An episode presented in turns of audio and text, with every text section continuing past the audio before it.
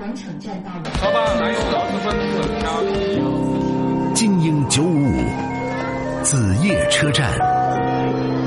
停一停，停一停，听一听，听一听。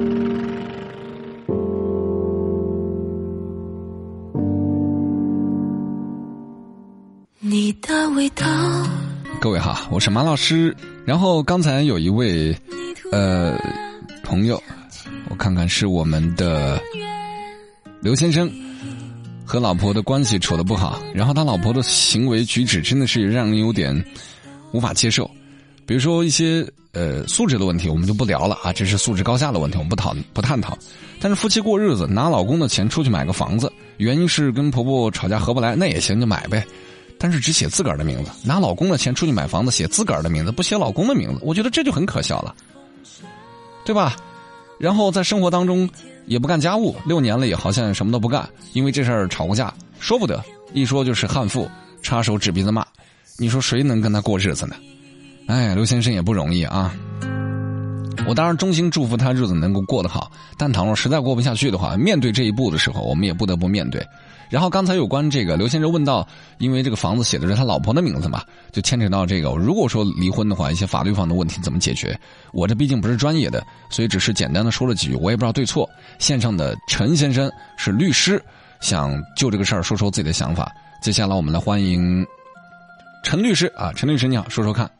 哎，你好，你好，你好。哎，说说看，我。我刚才听广播，我听了他的那些遭遇啊，对可以说是遭遇，对，我也挺同挺同情他的。嗯说实话啊，嗯，不瞒您讲啊，对呃，我跟他的遭遇差不多。啊，你也曾经经历过这样的事情，你们这些男人都怎么了？好男人都被这样的悍妇所欺负吗？而且我本身这个职业来讲的话，嗯我本身是个律师，知道吗？嗯嗯，所以刚刚就他的问题，我跟他跟他大概说一下吧，好不好？对，你说说看，我很期待。就是说，如果在夫妻结婚之后买的房子，对不论是写的谁的名字，对都算作是夫妻共同财产，这个是肯哦定没有问题的。对对对，不在乎那个不动产所有权证上登记人的名字是谁的，哦，这个登记是谁的名字是没有关系的。对然后他那个还贷的问题，他只要能拿出账单来，因为他们夫妻结婚之后，嗯所有的家庭收入都视为夫妻共同财产，对所以说在法律上讲，他拿这个钱拿他的工资来还，嗯这也是理所应当的，因为他们的钱都是夫妻共同财产嘛，哦，就是所以他还在法律上或者说在道义上来讲也是无可厚非的，嗯嗯嗯所以这个我觉得他不要太计较。啊。呃，就如果说我大胆，我我来理解一下，如果说要分手的话，可能房子就是一掰两一一一一拆两半儿对，一拆两半，啊这是肯定没有问题的。啊，而且关于关于他老婆的那个收入，因为我们见的这种事情也比较多啊，嗯嗯嗯，所以你不可能说你一个成年人，你不可能说你自己一个月六七千块钱花到哪去了，你对又不是健忘症，是不是？这对对是对很简单的问题。对所以我觉得这个女人就是说。呃，也许我现在说话的， 我现在说话，我只是作为一个听众而已啊，不是以律师的身份啊。嗯嗯嗯。我就觉得他老婆应该还是有点心机的。我觉得他老婆就属于那种自个儿的钱攒着，然后家里的钱花老公的，买房子对对对对对对，用老公的钱，反正离婚的时候这房子我能拿一半儿对吧？对对大不了对房子不要了，你想拿走，那你把多余的钱得给我呢。我我跟他呃，不不是我倒口水啊，我是觉得我听到他讲话，我觉得我就是我我第一次打电话到电台啊，嗯嗯嗯，就是我觉得我听了他的遭遇，我觉得好像跟我说的差 不多，跟我的情况差不多。那你而且当我年但是我嗯但是但是我说话我说的比较直接，但是我是心甘情愿的。嗯我当初买那个房子就是因为我就是写他的名字，我不要。嗯嗯我觉得是什么呢？我作为一个男人，嗯呃，如果我不能赚钱去养活这个家，来养活自己的老婆，我觉得那是我没本事。嗯嗯嗯所以我觉得，就算哪一天走不下去了，嗯那个房子所有的财产，到现在我所有的财产都是他的，嗯嗯，我不要，因为我婚后买了其他房子，我都我都不要，嗯，嗯，而且我立了个声明，我说这个房子全部归你，我不要，霸气，不是不是说大气，我是觉得，男人嘛，嗯只要你人在这里，嗯，就有能力，不是，无这论这你栽不是多大的跟这头，个你这总有个一天你这个都话会都会翻身。这个话我懂啊，就是男人有那大气点儿，就不不要计较这东西。但是有的时候吧，我举个不太恰当的例子啊，嗯比如说我今天呃一个馒头两块钱，我去，我假如啊，假如一个馒头一块钱我去买，结果他对方向我要两块，蒙了我一下，我也给他两块，但我事后我可能会去找他，因为不是这一块钱的问题，而是我觉得被骗了。对对所以，当你的老婆用这种方式去把财产变现，或者以这种方式去侵占财产的时候，我觉得这大气是一方面，咱可以不要啊。但是心里难道你一点都不觉得呃我被骗了吗？很不爽吗？被就是说啊，作为一个正常人来讲的话，被骗那种感觉是很伤人的，对是不是？对，就是我出于一个好心，然后你你使各种的套路，嗯然后最后让人你达到你的所有的目的，嗯，我觉得这是让人无法忍受的东西。对，就做一个正常人，我觉得这是无法忍受的。是的，所以他结婚六年，我挺佩服他的，啊说实话。我也佩服。我跟你讲，我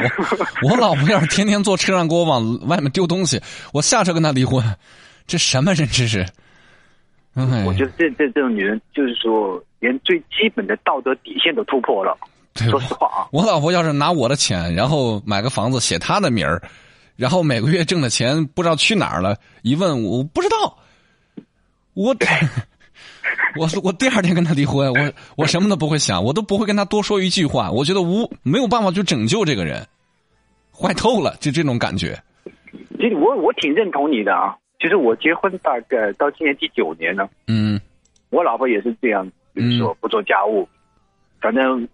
结婚九年所有的家务啊都是我做，而且我赚钱来养这个家。，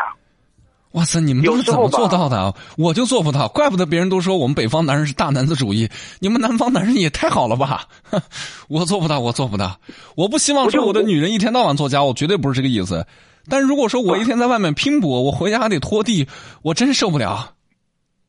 我跟你，我就我们闲聊啊，我跟你我跟你你说一下说一下我们身边人这些情况吧。啊，像我们办干律师的，本来就没有一个正点上下班的时间，是不嗯是？嗯我到了家之后，无论是九点好十点好，他永远不会问你说，哎，吃了饭没有啊？他就说这么怎么怎么怎么这么晚才回啊？嗯又干什么去了？我说我要一个男人在这个世界上面，你这竞争有多大嘛？压力有多大嘛？嗯是不是？嗯我说回来我只希望听一句哎呦安慰的话，嗯嗯，永远听不到。对，我曾经试图用了九年的时间来去改变一个人，嗯，但是我发现所有的努力都是徒劳。这是根儿上的问题，真的。对嗯对，所以一个成年人所以我没想去办法改变太难了。所以我没办法，说嗯我只能就是说，我能改变我改变的，改变不了的我只能去接受。嗯，但是这句话说的漂亮，对我能改变我改变的，改变不了我就接受，对我我认可我这就个没办法，我就慢慢慢慢就是说，我就是有时候就想想，我就是那个大海，嗯无论什么水来了，你那个是污水也好，是清流也罢，嗯嗯嗯我都能接受。啊，这方面你真厉害，我不行，我性格还有点张扬，我属于那种我尽量去改我在乎的东西，我实在改不了，不要了。 我才不要去委屈呢！人就这一辈子，我没打算活着回去，对不对？你说，其实无数次的啊嗯，在深夜当中，我也这么处无数次的想过我，嗯我到底我人只活一次，嗯，我来人世间只走这一遭，对，是不是？我想想看，如果我改变了，我不这么活，嗯我能不能做得到？但是我有时候我细心想一下，嗯，我父母这么大年纪了，我怎么办？我父母如果看到我离婚了，那怎么办啊，？对对对对对，我小孩看到我，比如说，因为我们见识过太多那种生离死别，我嗯们每次替别人去打离婚官司也好，嗯还是帮人去争财产也罢，嗯嗯，那始终是别人的事情。说的不好听，对，我只是永远只是一个旁观者，代理我哎者只对，去嗯做一个律师而已。嗯。但是我亲身去去经历那些事情嗯，那我是不敢去想象的。哎，我我悄悄真的不的，敢想象，我发生的事情在我身上，我觉得我我该怎么办？哎，我悄悄的问一下啊，就是你哎有没有因为职业会对于婚姻会丧失一点信心，就是不太想去结那婚？不会，那不不会。我见识过太多的生离死别，我觉得你这曾个做的经比我好。我是因为职业原因，我对于感情会有一点点的呃畏惧吧，所以我在我没有做好准备之前，我都不太想去去去进行到你这样的生活状态。我觉得我会处理不好。就是我现在我活到三十八岁了，哇 我到了三十五岁我才明白一个道理，嗯在三十五岁之前，嗯，我在小事上面斤斤计较，对，在大事上面犯糊涂，嗯嗯真的，你像嗯结婚、工作、嗯生小孩，嗯都是稀里糊涂这么就过来了。嗯，嗯，不行。反而为了有些事情几百块钱、几千块钱甚至几万块钱，为那些小事，反而去斤斤计较。我觉得这个是不对的，这个要改过来。尤其一个男人，我觉得大事一定要想清楚，没想清楚不要做，小事儿无所谓。所以我们在这个就是说，就是现在啊，下了雨，然后嗯我我特意把车停在马路 边上，窗外下着雨，所以我特别想，就是我跟听了他的遭遇，我以对前我只是做一个安安静静的听众而已对，我想听别人的故事。对但是今天晚上我突然发现，我就觉得我特别想跟人家去聊一下。对，这次忍不住了，我必须讲出我的事儿啊 对！对对，我原本以为这个世界上就是我像我，像我这种人应该很 少，但是普天之下还有蛮多。原来还有那么，最起码有一个。对对对对，而且让我哎让我让我听到了，让我遇上了。哎，我觉真得觉得你们都属于好男人的范畴，我就跟你们不是一个范畴，我就属于坏男人的范畴，就是你们会，就是呃，实在不行就忍着或者怎样，而我恰恰在很多事情上我无法去接受，我不会去忍受，我就力所能及去改变，改变不来我就不要了，因为我觉得忍是一件我 忍不了的事儿， 就是忍受本身这事儿是我忍不了的事儿，所以我在成长的过程当中，我已经把我的原则定得很低了，但一旦碰原则的事儿，我是绝对不妥协的，所以这也是那我个人的优缺点吧。我有时候也那挺我羡慕你佩们的服生活这状种态勇。气的啊！我们不没有这种勇气去面对真实的生活，那是血淋淋的生活，我们没办法去去。这这就去是我面刚才对说的有优缺点吧。像你们已经回归到了生活的本来的状态，三十八岁了，也有自己的家庭生活、孩子。而对于我来说，岁数也不小了，可是我觉得有些东西是我不想要的，我还在抗拒。所以我内心的这种所谓的强大，是因为外界的压力过大了。我也不知道有一天会不会把我咔嚓压 扁。谢谢谢谢谢谢谢谢谢谢，和你聊这个我觉得很痛快，真的是两个谢谢你，谢谢。是特别投缘的人，就缺一杯小酒，然后抿一下就干一杯好了。好了，早点回家啊！下了雨呢，注意安全啊！好的，好的，好的，谢谢你我。给你送首歌，注意听，这歌叫做《越过山丘》。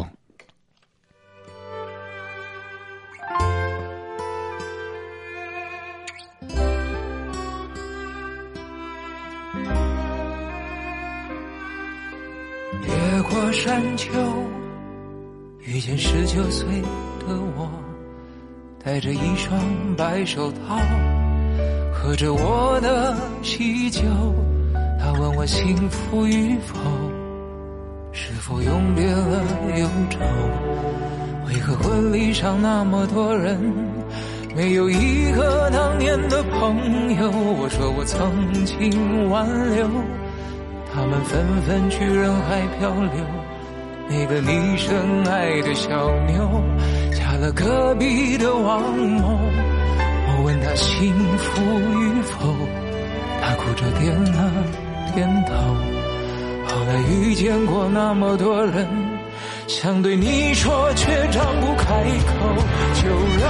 我随你去，让我随你去。回到二十岁狂奔的路口，做个形单影只的歌手，就让我随你去，让我随你去。你这背影婆娑的人流，想着那座荒芜的山丘，挥挥。